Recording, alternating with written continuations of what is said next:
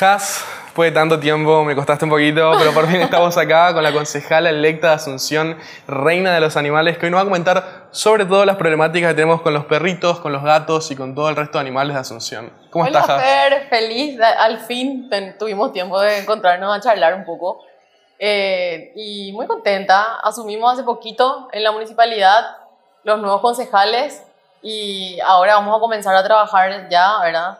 Eh, con fuerza cada uno en un- su proyecto, ¿verdad? Y como todos saben, los míos son los animales, Los animales eh, domésticos sobre todo. Y, bueno, el medio ambiente también. Tengo unos cuantos proyectos interesantes en los que ya vamos a poder comenzar a, a trabajar. Genial, Has, decime una cosita. A mí me da mucha curiosidad, ¿no? Conocerte más allá de toda esta política reciente que ya se habla tanto.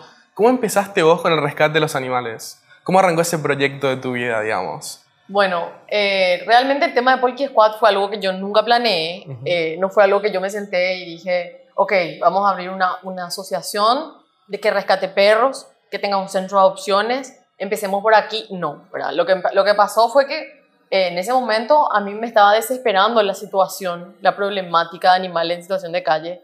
En ese momento uno llamaba a cualquier autoridad o institución pública a solicitar ayuda y nadie realmente tenía una unidad que haga- ofrezca ese servicio o, o al menos no, no, no enviaban la ayuda. Entonces, eh, más que otras organizaciones que ya existían en aquel entonces, porque ya existían organizaciones de rescate antes de Polki, pero todas estaban colapsadas, obviamente. Entonces Sí. uno le llamaba a pedir y te decían no hay lugar, no hay fondo. Entonces había un problema, yo no sabía a quién acudir, entonces comencé a agarré y dije, bueno, voy a ayudar yo y voy a hacer lo mejor que puedo. Capaz no voy a, no voy a poder rescatar 30 animales por día, pero con que yo rescate uno al mes ya es uno menos en las calles. Es un pequeño, gran aporte para la sociedad. No existe un aporte pequeño, el- y todos los pequeños, las pequeñas acciones se hacen grandes cuando lo hacen más personas. Entonces Ujú. yo decidí compartir eso a medida que lo hacía para también motivar a las personas a sumarse ayudándole a no, mis rescates o animarse a hacer ellos los rescates también, que, se, que sería lo ideal, ¿verdad? Ya, entonces comenzó algo más casual, digamos. Comenzó re casual, no teníamos dónde llevar a los animales, no teníamos un guaraní. Me contaste que metías en tu tienda a los Sí, perritos. Le metíamos los en la, en clientes la ahí volviéndose tienda, locos. le metíamos en la tienda de ropa, le escondía en la casa de mi abuela. Mi abuela tenía una propiedad que no utilizaba Ujú. ahí cerca de mi local. Y yo, yo, yo le, le, le escondía de los perros. O sea, encontré la llave, no sé ni cómo hice para truchear la llave. Y, y- y le escondía a los perros. Y un día pilló mi abuela y casi me mató, pero ya habían 40 perros en su casa. Pero sí ella no usaba, ¿verdad? Claro, orgullosa de la nieta al final. Y yo estaba dándole un buen uso a esa propiedad. 100%. Pero bueno, y así fue, así fue, así empezó, y a medida que íbamos trabajando y a medida que íbamos rescatando, la gente se prendía con donaciones, comprando los productos a beneficio, eh, adoptando, eh, de un montón de maneras, entonces se comenzó a hacer enorme Polky Squad. ¿Vos sabés qué me sorprende de vos? O sea, generalmente con los animales lo que vemos es que es algo que arranca de la infancia. Sí, La persona tiene un perro, está enamorada de su perro, siempre quiso ser veterinario, los animales Sí. son su vida. Pero no fue tu caso, ¿no? No, no, pero yo sí, de chiquitita, tengo así millones de fotos siempre con un perrito, siempre con un perrito. Solamente que en mi casa no, yo no recibí esa educación de el perro mestizo eh, es igual que el perro de raza. A mí siempre me compraron perros cuando yo era chica. A mí también. ¿Entendés? Eh, y, eh, tam- o sea, pero igual le amaba a los animales, se me educó a respetar a los animales, ¿verdad? Pero bueno, por lo menos eh, no, no es que yo todo esto que yo hoy como explico a la gente, yo ya traigo de mi casa, o sea, Es que lo que pasa, y eso también te da, te da noción sobre, por ejemplo, imagínate nosotros que relativamente nacimos en una situación económica favorable, no tenemos esos principios. claro. O sea, lo que pasa detrás, ¿qué pasa detrás de la foto del perro comprado? Claro, claro, claro. Eh, Es bastante complejo el tema. Eh, eso no, yo, pero yo siempre amé a los animales. Es más, eh, me acuerdo cuando era chica, eh, tenía como seis años por ahí. Ujú. Y a la hora de la cena, yo escondía mi comida, un poco de mi cena escondía. Y después le pedía a mi nana que me acompañe a la iglesia a darle a los gatos de la iglesia, ¿verdad? Para que mi mamá no me rete, porque mi mamá no me dejaba acercarme a los gatos, ¿verdad? Era que asco, los gatos te van a contagiar algo, ¿sabes? Lo, ¿verdad? Sí, acá el paraguayo, el paraguayo es antigatuno, hay que Ahora ya le, decirlo. ya le enseñamos a mamá que los gatos son lo máximo. Pero en esa época esa, esa era la... Y yo escondida de mi mamá le ayudaba a los gatos, le, le metía ahí gatito en mi ropero, hacía ya el Ujú. tema de rescate. En el recreo, en el colegio, mi, mi, mi actividad era dar vueltas buscando pajaritos que cayeron del árbol para rescatar. O sea, digamos que es una vocación que vos tenías ahí escondida, pero que nunca tomaste como tu misión de vida hasta Claro. ese momento. Pasa que de la infancia a la edad adulta pasan muchas cosas. Después comenzás a entrar a la edad del pavo, después está ahí, el- después la, ¿Tuviste la- esa etapa, hoja? ¿Tuviste? ¿Tuviste? ¿Sí? rebelde, farrista, un desastre, pobre mi Ah, mamá. o sea, lo introvertida cero, introvertida cero. no, era la cara de mi mamá, era. Sigo siendo el otro ya un poco. ah, padre. ok. Qué bueno saberlo. Ay, pero bueno, nada. Tuve una etapa así en la que estaba en la pavada total, ¿verdad? Y después, a los 20, 24, por ahí, fue que comenzó a salir Polka Squad. Y gracias a Dios, Polka Squad también me encarriló mucho. Porque una vez que yo tenía ya un enfoque bien, bien, bien definido, en- por lo menos en ese sentido de mi vida, y también una responsabilidad cuando la gente te dona plata Ujú. te da esa, es- esa- cuando la gente confía en vos de esa manera, eh, entonces uno tiene una responsabilidad, un compromiso muy grande con la sociedad. Entonces era dejar de, de, De joder y ponerse las y pilas. hacer bien eso, hacerlo con, con, de manera apropiada, transparente, seria. Y, y bueno, nada, súper bien, gracias a Dios. Aprendí mucho con Polki. Polki fue una, una experiencia que me motivó también mucho después de lanzarme a la política, porque cuando me lancé a la política, mucha gente me dijo, ¿y cómo vas a hacer si no tenés, no tenés plata? La, la, rebaja- la rebajaron, de hecho. no tenés plata, ¿qué vas a entrar? Después, no tenés experiencia política, ni una experiencia política. Y, y, y, y, ¿y cómo vas a hacer si no tenés plata y no tenés experiencia? ¿verdad? Y bueno, así también empezó Polki, ¿verdad? No, me encanta, o sea, la, voz tan mismo. particular y la dedicación que ya viene antes. ¿Quieres una pausita acá? Muchachos, ¿podemos cerrar esa puerta? Cinco minutos más tarde. Bueno, ¿sabes qué? Me hablaste sobre responsabilidad y justo es un tema que yo quería tocar. A mí me sorprendió un montón, ya estuvimos hablando con Has antes y voy a hacer un spoiler tremendo que ella estudió psicología, me sorprendió. Yo te tenía a vos, como te digo, el estereotipo de animalera de, de Veterinaria, cero a ¿no? Que la 100 gente vete, o, o activista de cero, ¿entendés? Que siempre tuvo esa inocencia, ¿por qué no esa esperanza ingenua, ¿no?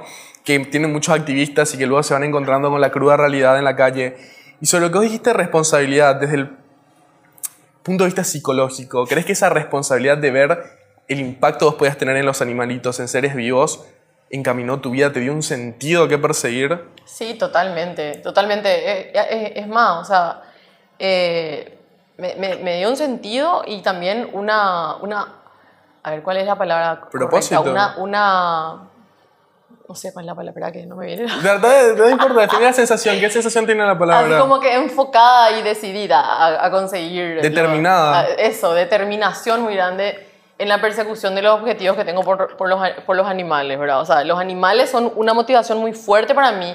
Incluso fueron los que me motivaron a, a incu- incursionar en la política, ¿verdad? No, es algo muy jodido la política. Es que necesitas una, una motivación que te pegue una patada ahí que te Imagínate obligue. cuánto, cuánto, cuánto me motivan los animales eh, y cuánto me, me, me inspiran al punto en el que yo me, me, involucré en lo que es la política, que nunca me interesó. Pero volviendo a lo que mencionaste antes, lo de un perro. Un perro ya cambias un montón. Vos sabés que yo creo que uno de los grandes errores que viene de la cultura del pensamiento nuestro es el pensar en totalidad. O sea, vos pensás, no puedo cambiar la vida de todas las personas, no puedo cambiar la vida de todos los perros y te desmotivas. No tiene sentido, ¿entendés? Claro. Porque si vos equiparás la vida de los demás con tu propia vida, vos sabiendo tu vida, lo grande que es, lo inmensa, infinita y profunda, y la diferencia hicieron algunas personas en ayudarte con un consejo incluso, no tiene sentido pensar en totalidad. Claro. Si una sola vale un mundo, cada persona es un mundo. Incluso eso eh, al emprender, o sea, de repente mucha gente nos anima a emprender porque no quiere ya empezar en no- con, un, con un negocio enorme.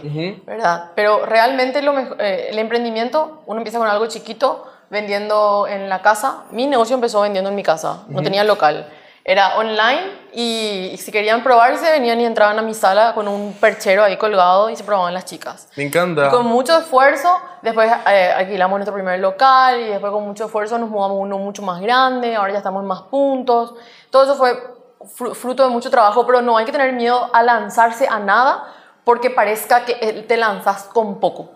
Decime algo, ¿nunca leíste literatura de emprendimiento? O sea, ¿cómo fue tu, tu tema de los negocios? ¿Fue intuitivo siempre? ¿Tuviste Fue- alguien que te enseñe? No, ¿Cómo no, fue? en el andar. En el andar, la verdad, pero bueno, una vez que ya estaba... eh, eh, mira mi saco. no, estamos, estamos re peludos los dos. Dios mío. Bueno, emprendí, eh, emprendí porque me, quise probar, dije no pierdo nada con probar. Cuando comenzó a irle bien ya el emprendimiento, ahí sí comencé a hacer más cursos y demás para poder entender un poco más de lo que es administración, de, de procesos básicos que necesito también un poco de, de- de recursos humanos y unas cuantas cosas que me fueron inter- herramientas interesantes en- para poder manejar el negocio después. Vos, para mí fue muy distinto. Yo tengo dos emprendimientos y cuando era más joven, hablo como si fuese un viejo, ¿viste? Tengo, tengo 20, casi 21, tranqui, relajémonos. No, pero cuando yo arranqué, arranqué porque no, no quería ser un esclavo, sentía que había una esclavitud, ¿no? Nacemos una sola vez, vivimos una sola vez. Imagínate trabajar 8 horas por día en algo que no te interesa. Claro. Eso es algo muy complejo y creo que es un problema fundamental de la sociedad hoy en día. Entonces yo en las empresas veía mi camino a la liberación pero mi approach, mi enfoque fue muy distinto al tuyo. Yo lo primero que hice fue compré todos los libros que podía encontrar, me vi todos los videos que pude ver y uno de los aprendizajes fundamental de eso, fundamentales es arrancar con un producto mínimo viable. Sí. Que es lo menos acá la gente dice el gran lanzamiento, ¿no? Y eso es, eso es estúpido porque primero tu producto vos no sabes si va a encajar bien, no sabes con qué gente va a encajar bien, no sabes qué cambios tenés que hacer. Justo ayer hablábamos con una amiga y ella quiere hacer una marca y arrancar en el paseo a la galería, ¿me entendés? Que el Sí. alquiler, el alquiler cuánto debe ser en el paseo. Sí, eh, alto, alto.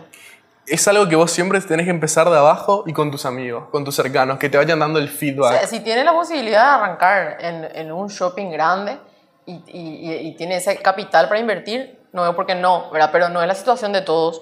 Y mi, mi- lo, que, mi- lo que decía nomás es que si no es tu situación esa, que no te desmotive, porque igual puedes emprender. Sí, pero yo no estoy de acuerdo, Haas. Yo creo que no debería arrancar ahí, sobre todo si su producto es nuevo e innovador, porque ella realmente no sabe qué va a pasar una vez que entre en el mercado. Yo veo al mercado como una gran oscuridad, sobre la que puedes teorizar mucho, pero hasta que estás ahí, empíricamente adentro, no sabes qué va a pasar. Claro, pero no sé, no sé, yo, yo no conozco bien el producto ni la, la idea de ella como para opinar de si puede funcionar o no.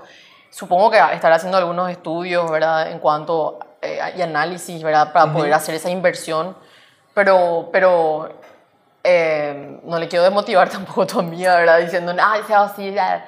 Pero, pero el me- mensaje nomás es que, que aunque de repente no tengas ese capital, ¿verdad? Sí, puedes Que arrancar. emprendas igual, ¿verdad? Que emprendas y con mucho esfuerzo, dedicación y eh, eh, puede y va a crecer ese emprendimiento hasta llegar también a un gran shopping, ¿verdad? ¿Cuál es un libro que te cambió la vida? Un libro que hayas leído, o algún contenido, enciclopedia, puede ser lo que sea. Algo que vos hasta hoy en día tengas presente y te repitas como máximo.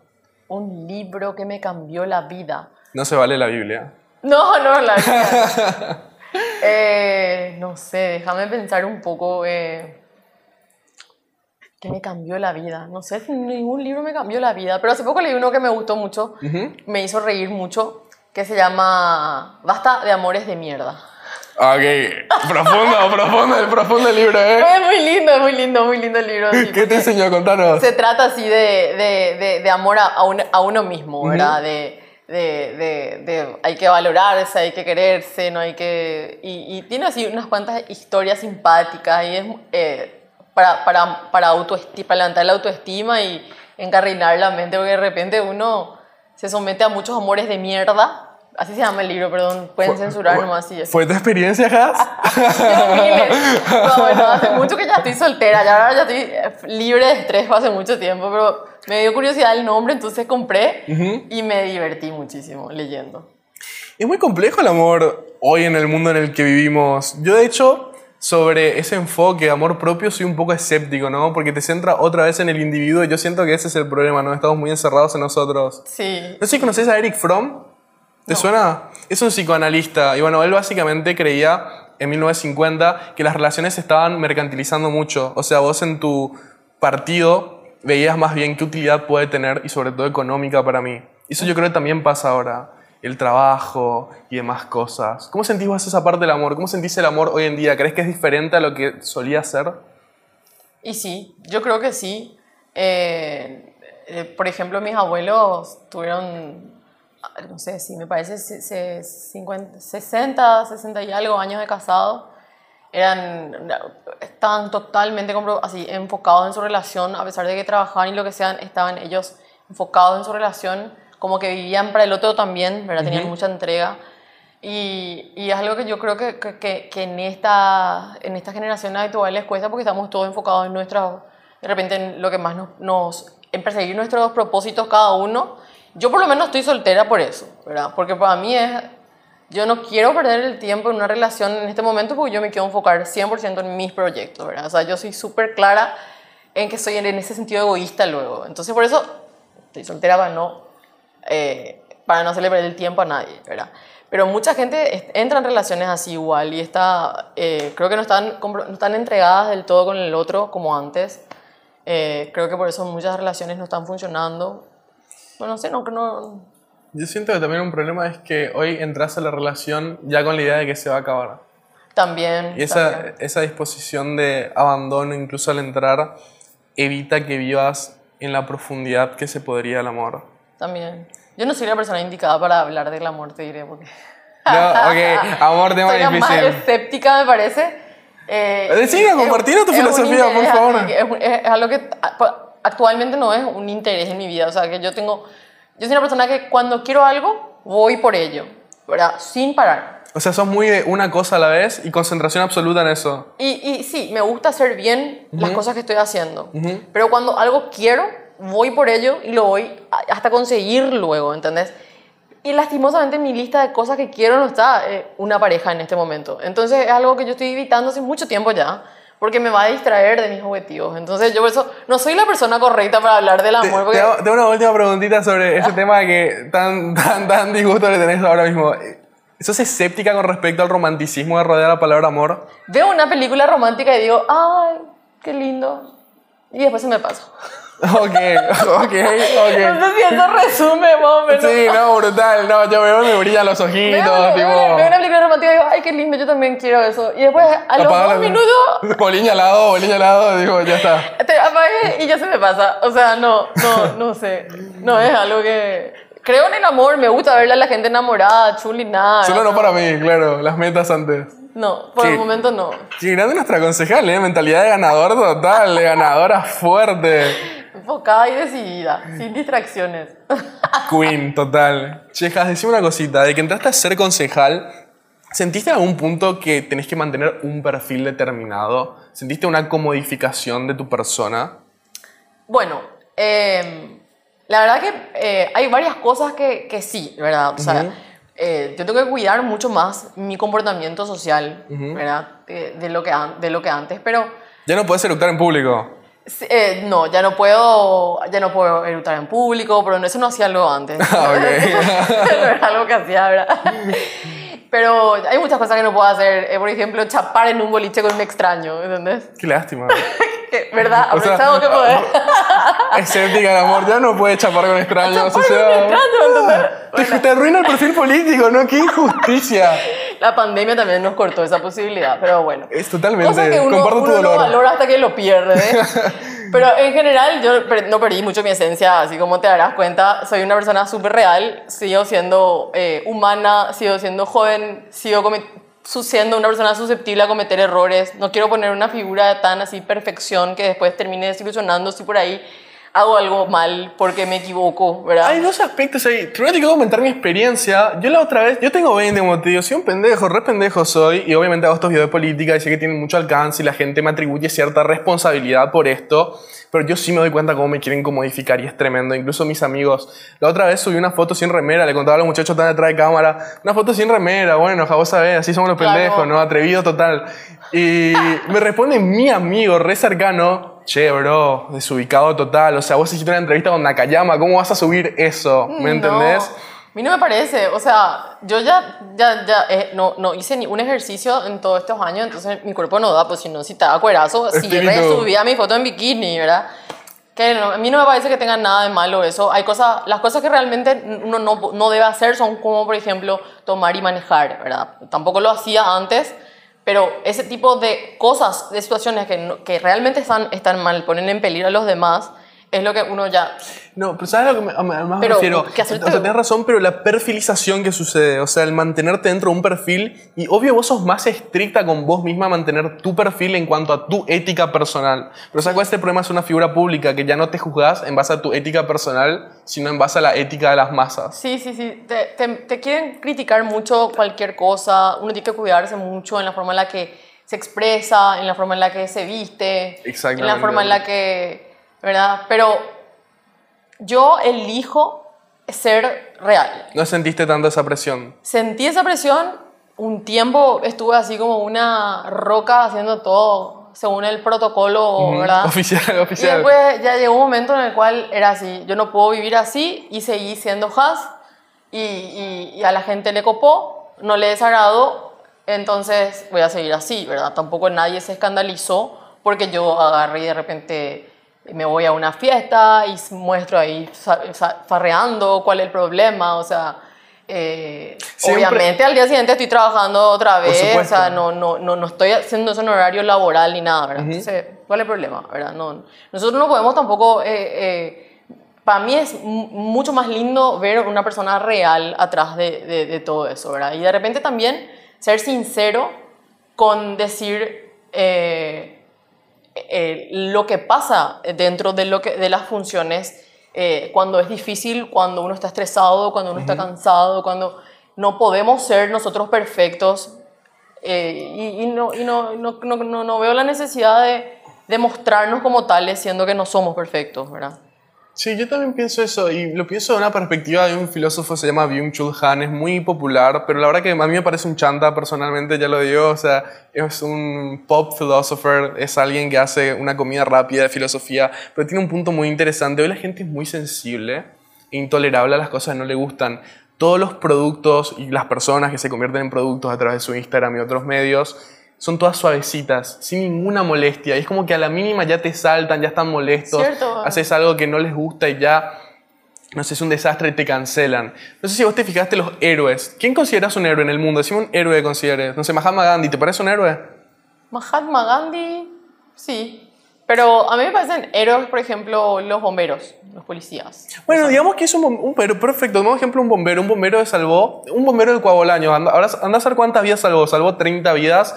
Tuvo una vida en su servicio, dedicada al servicio. Pero en algún momento ese bombero cometió un error. Digamos que, no sé, ¿qué ejemplo te puedo poner?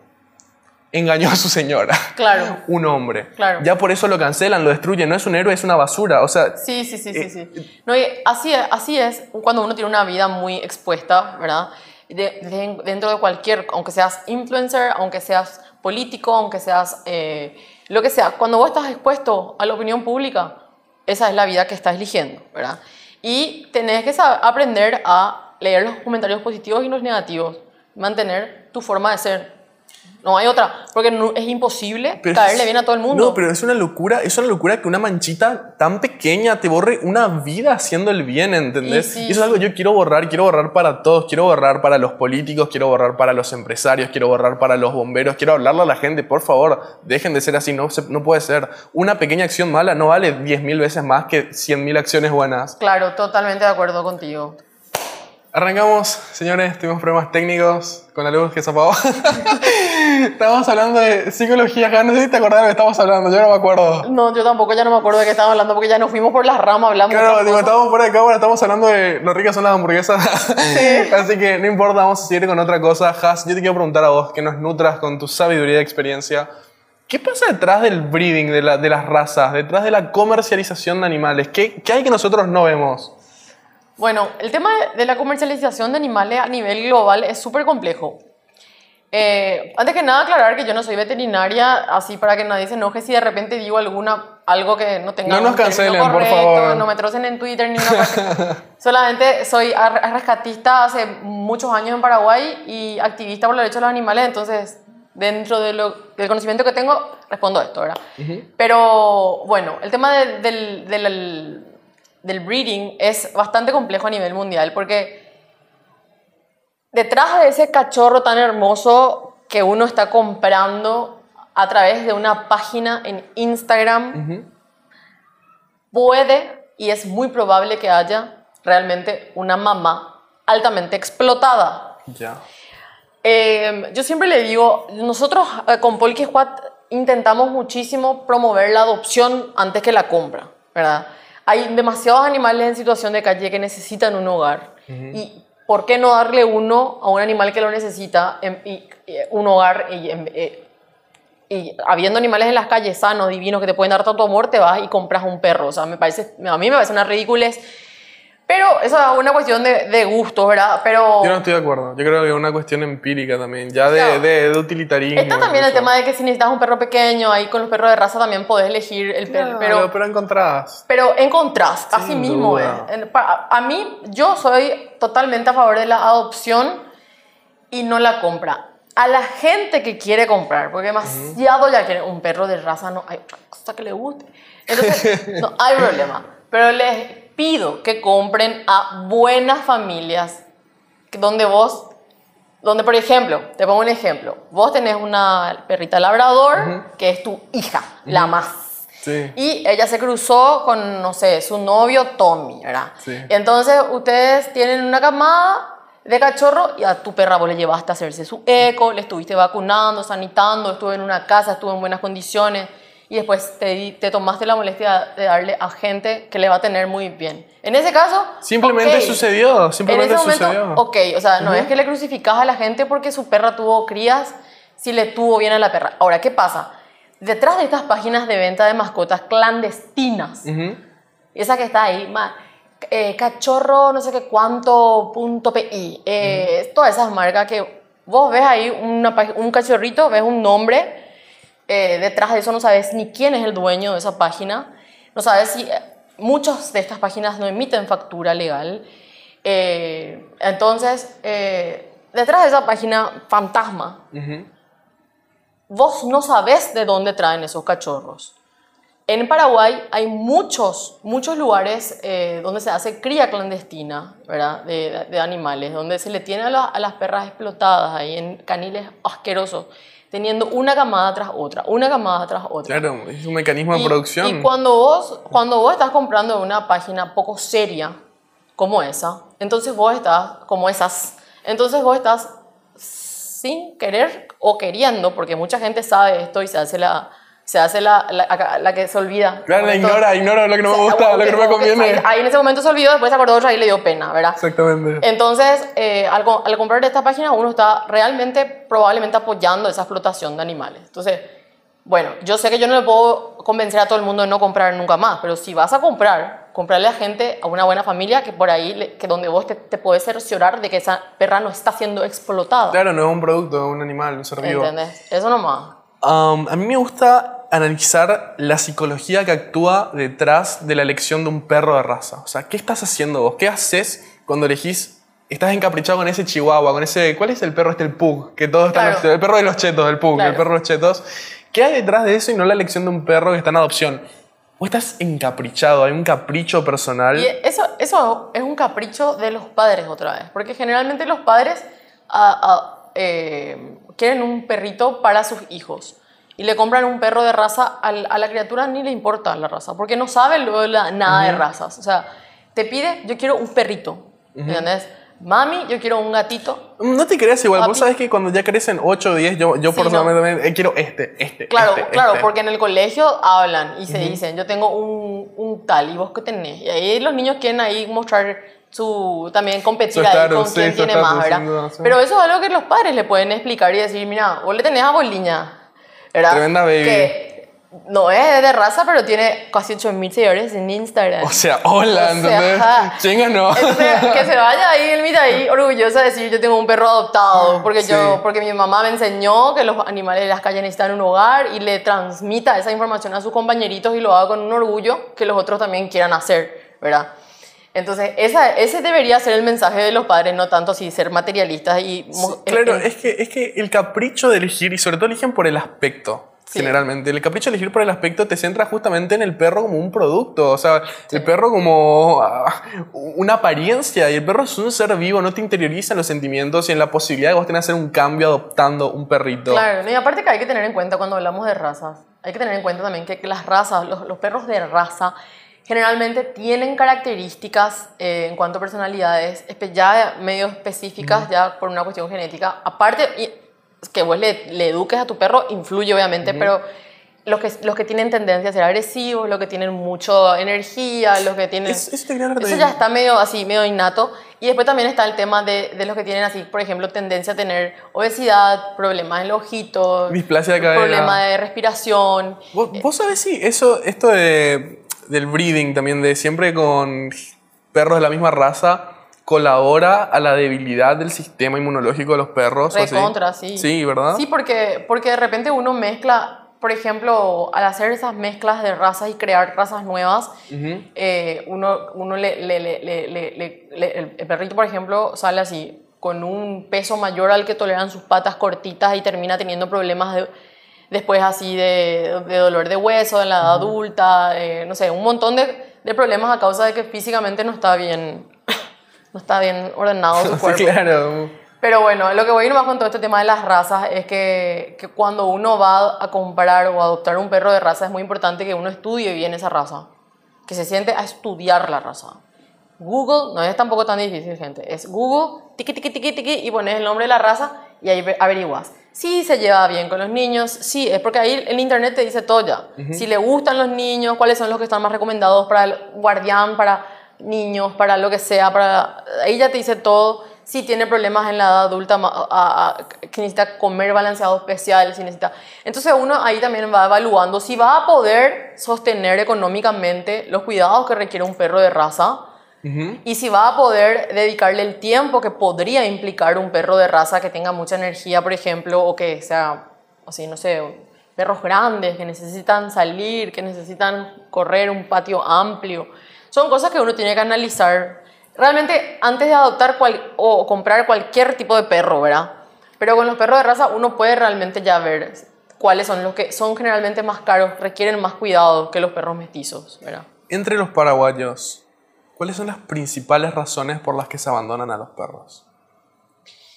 Bueno, no hay un estudio eh, concreto así para responderte eso, pero eh, las razones principales por las que se abandonan, perros es porque se enferman y ya el paraguayo no le lleva al veterinario su perro hasta que su perro ya está reventado.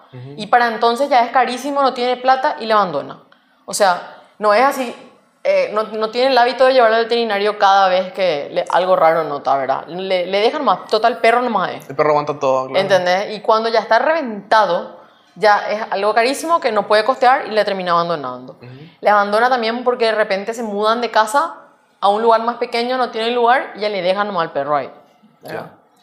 Después les, le- les tienden a abandonar también por, porque de repente el perro, eh, qué sé yo, trajeron al perro a la casa y terminó siendo, no le dedicaron el tiempo para educarle lo que sea, terminó siendo agresivo y ya no sabían qué hacer con él, se peleaba con los otros perros, o era un problema porque le, qué sé yo, y le terminaron abandonando. O sea, por tonterías se le termina abandonando. Realmente todo lo mencionado anteriormente son cosas que con un poco de educación se pueden evitar, ¿verdad?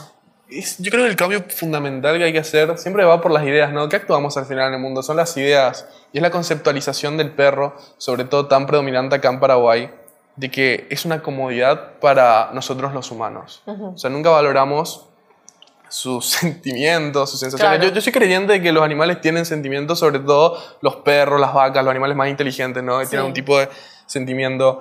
Am, ¿Cómo cambias eso? O sea, ¿qué está pasando ahora en las escuelas? ¿Qué le enseñan a nuestros niños? ¿Qué le enseñan? ¿Le están haciendo algo? ¿Estamos tratando de hacer un cambio? ¿Qué se puede hacer también desde la MUNI No, la- de tu la- posición La plantear? municipalidad tiene que implementar, tiene que aumentar las campañas de concienciación eh, con respecto a los animales, con respecto a la tenencia responsable, eh, informando también sobre la ley 4840 de protección animal, ¿verdad? Porque los animales están amparados por una ley y, y- eso hay que hacer cumplimiento, si no uno puede recibir sanciones, ¿verdad?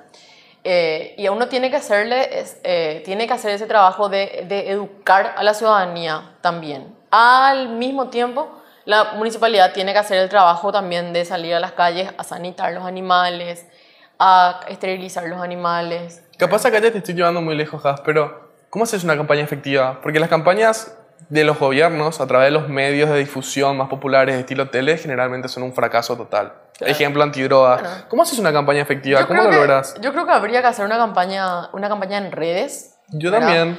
Eh, creo que la gente ya está más interesada en las redes hoy día. Eh, Es una, para mí fue mi campaña política hice todo a través de las redes. Ni siquiera puse carteles en las calles. O sea, las redes son muy efectivas para llegar a la gente. Y, y yo creo que sería la, la- la mejor forma. Habría que hacer, no sé, un brainstorming, pensar en buenas campañas totalmente distintas, creativas, eh, en campañas a la gente le gusta ver cosas nuevas.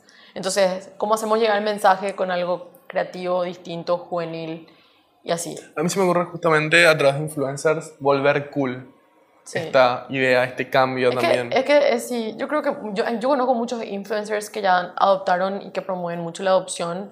Creo que hoy en día ya es más cool de lo que era, la, lo que era antes tener un perro mestizo. Hay, que, hay que volverlo ético, la cosa ética de hacer, adoptar, o sea, Sí. comprar no. Sí, no, pasa que es una cuestión, es algo que uno tiene, es una cuestión ética, así tal cual. No todo el mundo tiene ética nomás, o sea, no, no todo el mundo le importa, ¿verdad?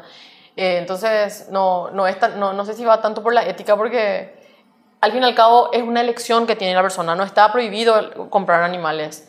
No tiene tampoco por qué estar prohibido, ¿verdad? No creo que, pero, eh, o sea, no sé si me estoy explicando. No está prohibido comprar animales. Sí, yo- yo te por algo no está prohibido porque no es, no es del todo tan, no es del todo tan, hay cosas peores que puedes hacer, que están prohibidas y sancionadas, ¿entendés? No es para tanto.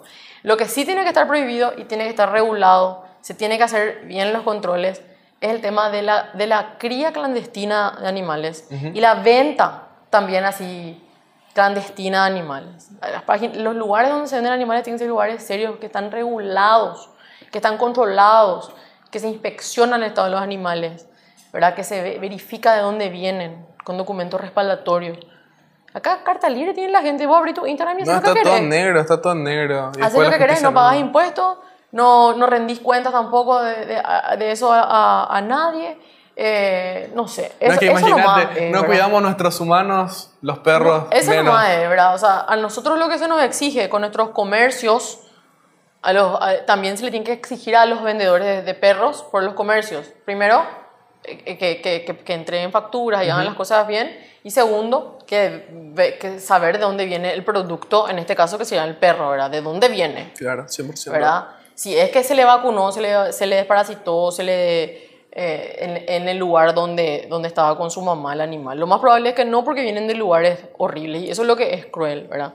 100% de acuerdo. Y así, bueno, en fin, el perro no es un producto, pero lo comparé con mi local, así que... No, obvio, pero, pero sí, dije- sí, es- sí es un, a ver, es, es un producto en el esquema de los negocios. Eh, claro, en este negocio, en el negocio de venta de animales sí es, ¿verdad? Lamentablemente. Entonces, lastimosamente es. Y bueno, a lo que voy nomás es que eh, creo que lo que tenemos que hacer es eh, seguir haciendo lo que estamos haciendo, eh, pero hacer en mayor escala, ahora aprovechando que estoy en la municipalidad, de enseñar la importancia, porque realmente uno, puede, hacer- uno hace una gran cosa al adoptar un animal, ¿verdad? O sea, Tenés que hacerte un TikTok, Has. yo tengo Hacete. TikTok. ¿Tenés TikTok? Yo Sí. nunca te vi. Vos viste esa, ese TikTok de qué linda te ves trapeando, Esperancita, y no, el perrito no que pude hace ver, no pude ver. Yo soy esa. Ay, no pude ver. Ese se hizo re viral. no. Así, ah, me, me hice ese TikTok y me fui a dormir. Y me desperté al día siguiente y tenía así 40 mil No, seguidores. pero te, juro que TikTok es el motor para ¿Qué es eso. lo que hice, verdad? Y miré ahí y en mi TikTok ese de Esperancita se hizo así viral. Qué loco.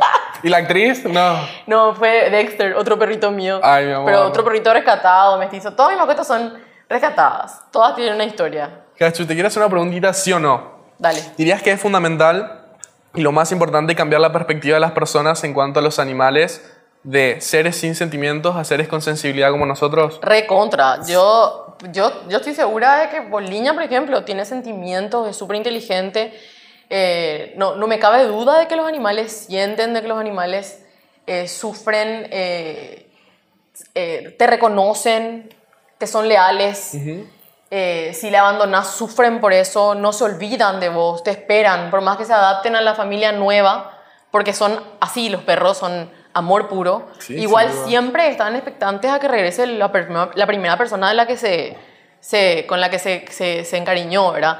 Entonces es súper complejo el tema de los perros. Yo no tengo Me duda de que, de que son seres súper inteligentes y que necesitan, que hay que tener eso en cuenta al momento de tomar la decisión de adoptar, eh, no es necesario abandonar. Uno a través de las redes sociales puede buscar un nuevo hogar. Por ejemplo, yo no, yo no lo haría nunca, ¿verdad? Pero si, si Boliña no puede entrar al departamento en el que vivimos ahora, porque me piden por favor que no tenga perros, nos mudamos las dos, ¿verdad? Sí, miles de alternativas. Pero, pero, pero, pero yo entiendo, bueno, capaz no es la posibilidad de todo el mundo si es que vos estás segura de que no vas a poder mudarte y tenés que darle a tu perro, bueno, pero por favor concéntrate en, en, en publicar su foto, en buscarle una buena familia y darle bien pero no lo abandones. Y también, sobre todo, tener en cuenta antes de obtener el perro, antes de traer el perro, pensar realmente, porque es una responsabilidad muy importante sacarlo a caminar, porque también tener el perro ahí tirado, deprimido, todos los días en casa, encerradito, eso no está bien, no está bien. Hay, uno tiene que optar con un gran compromiso, de dedicarle tiempo todos los días.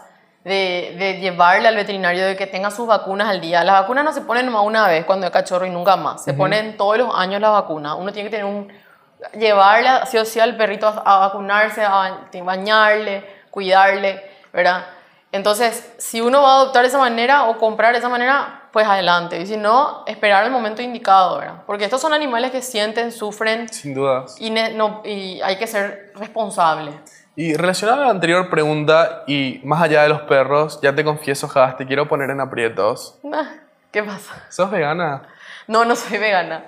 No soy vegana. Eh, un tiempo dejé la carne porque me fui al, al, campo y le vi a una, un ternero y me dio pena y dije yo no quiero más comer carne y dejé la carne por, por un año. Porque te cayó bien el ternero, o sea... No sé, me dio, era chiquito y parecía un perrito, según yo, ¿verdad? y me dio mucho okay. Problemas de visión ya confirmado. sí, dejé un año, pero después volví otra vez a comer carne porque como, como yo soy súper desordenada en, mi, en mi día a día, salgo temprano, me olvido desayunar, en el camino nomás compro algo, después tengo esto, cosas, reuniones, aquello, y como así en el andar.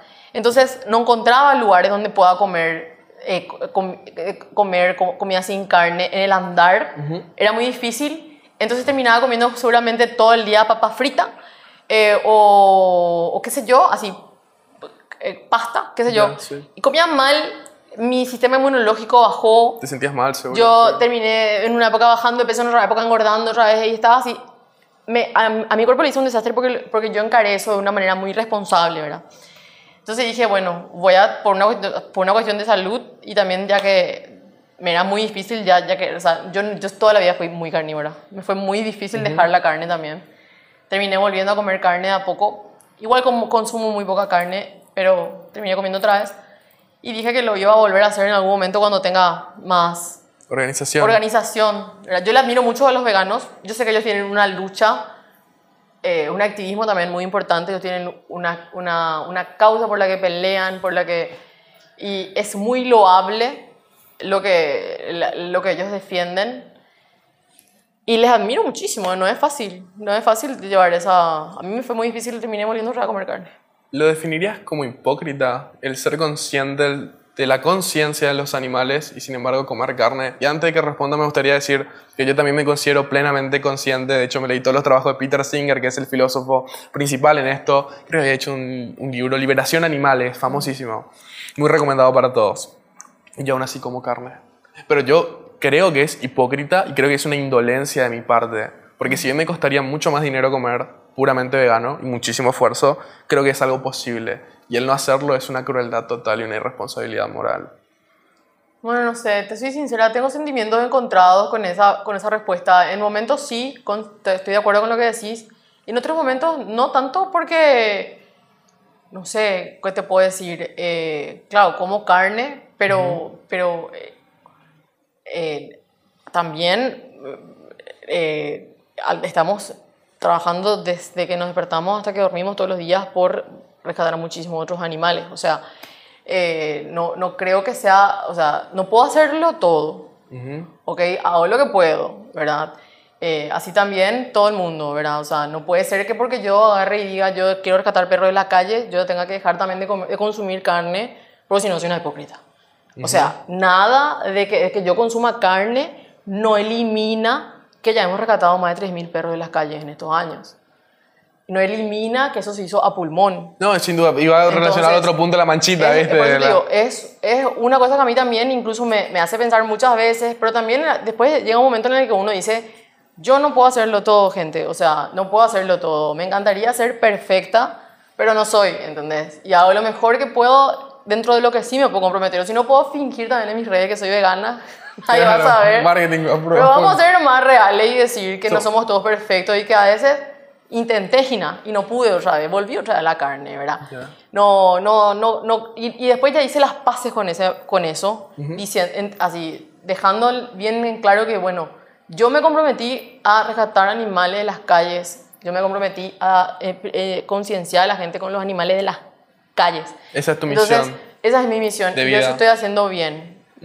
Claro. Si después tengo 100%. defectos en otros aspectos, bueno, entonces, ¿qué vamos a hacer? ¿verdad? Pero es una pregunta muy compleja. Es una así que te Es- debatís algo- la noche entera, más o menos. ¿Sabes qué pasa, Has? Cuando la crueldad y el abuso está tan normalizado, Mm. ¿qué pasa? Hay, hay una frase de un antropólogo que se llama Claude Lévi-Strauss que es, en algún momento vamos a ver la consumición de carne animal tan mal como el canibalismo. Yo creo que va a llegar a ese punto. Mm. Pero 100% que no podemos exigir perfección. Igual tu trabajo me parece glorioso con los perros y demás. Y la última preguntita que te quiero hacer es, ¿hay alguna cosa de ahora, de tu circunstancia política en particular, sobre la que quieras llamar la atención? ¿Alguna circunstancia sobre los animales? Lo que vos quieras. Algo en lo que te gustaría cerrar sobre tu lucha personal, quizás. Bueno, eh, con los animales en la municipalidad hay muchísimo por hacer. Hay muchísimo por hacer. eh, teniendo muchísimos funcionarios y teniendo muchísimo. eh, teniendo ya herramientas en la municipalidad, eh, herramientas que, que pueden estar ah, ofreciendo servicios, eh, el trabajo es muy poco, a mi parecer, ¿verdad?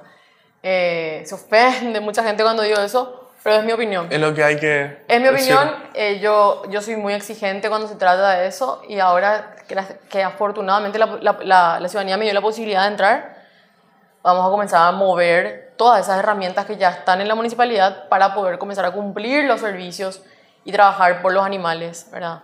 Eh, los animales, aparte de que a mí me encantan, así, de que veo un perrito en la calle o un gatito en la calle y yo le quiero luego ya llevar conmigo porque por una cuestión de gusto, Ujú. de amor, de afecto.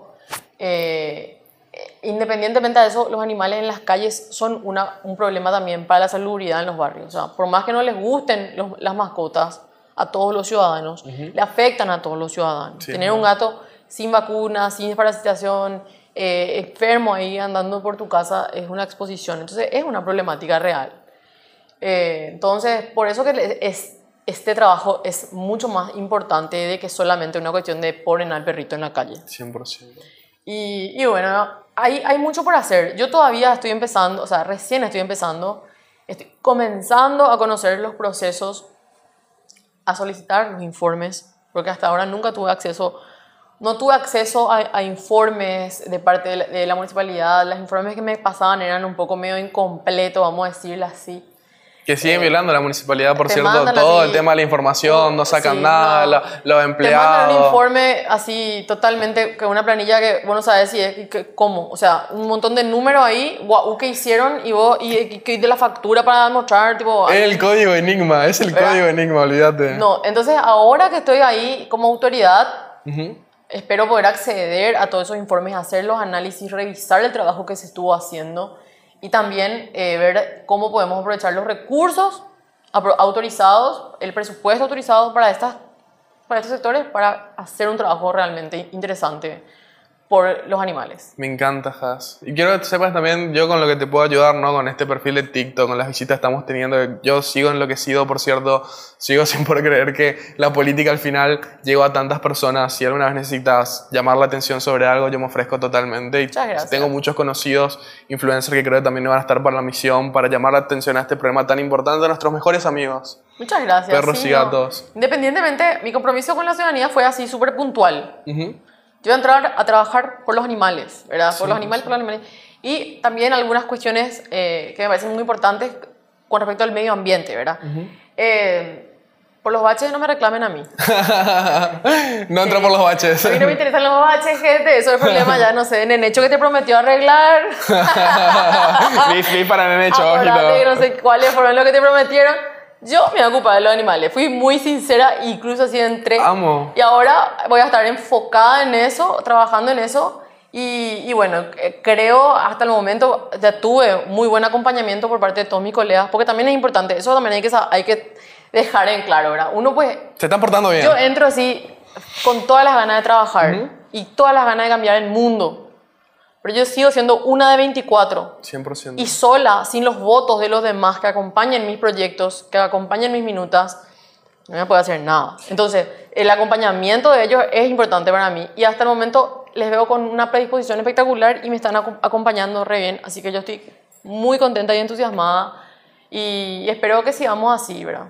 Vamos a lograrlo entonces, Has. Muchísimas gracias por haberte prestado para la entrevista. Muchísimas gracias por estar con nosotros y por hablarnos con tanta pasión de algo que es tan hermoso. Gracias a vos, Fer, me divertí muchísimo y pueden censurar nomás las partes en las que dije grosería. Vamos a cuidar de imagen. Ya está. Gracias, Has. A vos, Fer. Es un amor. Bravo. Lea, vení, vení, vení. Vas a hablar vos. Vení, vas a hablar. Vas a promocionar Chacarita Digital. Vení, vení. O, quién- o- o Ariel, ¿quién habla? ¿Quién habla mejor? ¿Quién tiene mejor parla? Bueno, muchachos, antes de cerrar les quería avisar que estamos los muchachos de Chaca Digital. Venite acá, venite acá. Estamos con los muchachos de Chaca Digital que nos grabaron, nos hicieron el aguante. Lean, por favor, contanos quién sos. ¿Quiénes son ustedes? Eh, hola, muy buenas a todos. Eh, yo soy Lando Ezequiel Cascomolas, soy parte y miembro de Chacarita Digital. Chacarita Digital. Chacarita Digital es un grupo de jóvenes emprendedores chacariteños que dan su aporte audiovisual al, al Paraguay y al mundo. Muchachos, para que se den cuenta, o sea, esta gente no está haciendo un trabajo más o menos, no está haciendo un trabajo sin esfuerzo, está haciendo un trabajo increíble, profesional. Y para que ustedes también entiendan que los medios muchas veces te muestran a Chacarita, yo fui a buscarlos ahí, ¿no? Uno entra y piensa que es Afganistán. Y no es así, hay gente que se está esforzando, hay gente que de tremendo valor, del mismo valor que todos nosotros, y eso es muy importante entenderlo. Y encima hablando antes de la entrevista con Haas, Sí. nos enteramos, señores, por favor, mueva la cámara.